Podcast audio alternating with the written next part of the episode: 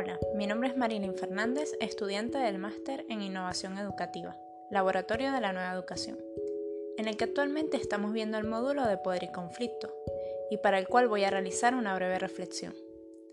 El ser humano es un ser sociable, por lo que desde su nacimiento busca vincularse y relacionarse con el otro. Pero además, también es un individuo, por lo que existen diferencias, y llevan inevitablemente al conflicto.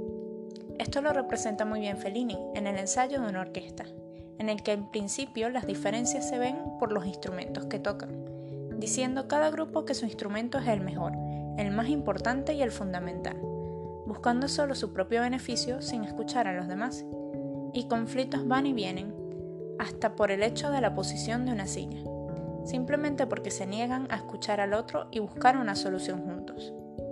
Aparece entonces entre tanto conflicto la figura de un líder, el director de orquesta.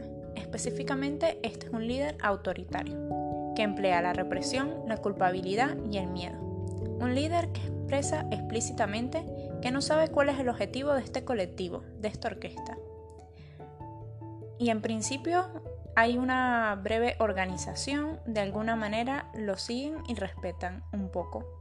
Pero esto se pierde rápidamente, llegando al punto que ni siquiera lo escuchan. No escuchan ya sus regaños ni sus insultos.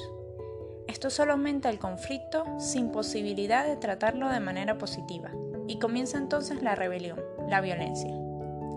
Al igual que en el caso de Rebelión en la Granja de Orwell, donde el señor John sería el líder autoritario, empleando la culpabilidad, la represión y el miedo, trayendo como consecuencia la rebelión de los animales.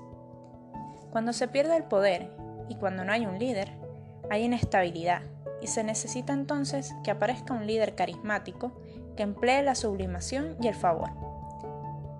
Tanto el director de la orquesta como el cerdo viejo mayor y Napoleón se colocan en este rol, plantean metas, le dan un objetivo a este colectivo, le dan valor al pueblo y consiguen el compromiso y el apoyo del mismo.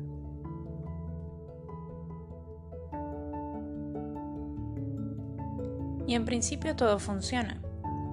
El colectivo sigue al líder, el líder respeta al colectivo, pero finalmente vuelven a caer en las estrategias negativas.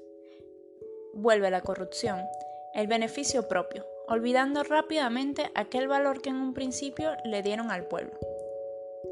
En el caso del ensayo de una orquesta, de esta manera termina la película, pero en Rebelión en la Granja se puede ver un poco más lo que pasa después. Y lo que inevitablemente tenía que pasar, vuelve el descontento, dejan de funcionar eh, las cosas en la granja y vuelve aquel deseo de rebelarse nuevamente, el de poder estar mejor. Ojalá los líderes no olvidaran tan rápido y ojalá se mantuvieran en su rol de, de ser un buen líder, de guiar al colectivo respetándolo y trabajando todos por el bien común pues se sabe que los conflictos siempre van a estar. La diferencia es si se tratan de manera positiva o si simplemente se acumulan y se tratan con violencia.